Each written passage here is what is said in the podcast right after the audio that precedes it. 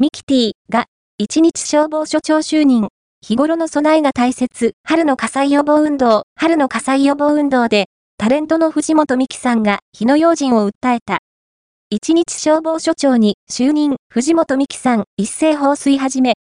藤本美希さんは、東京消防庁の一日消防署長に就任し、地震で火災が起きたとの想定で、消火の手順などを確認した。藤本さんは、火災から大切な命を守るには、日頃の備えが大切と呼びかけた。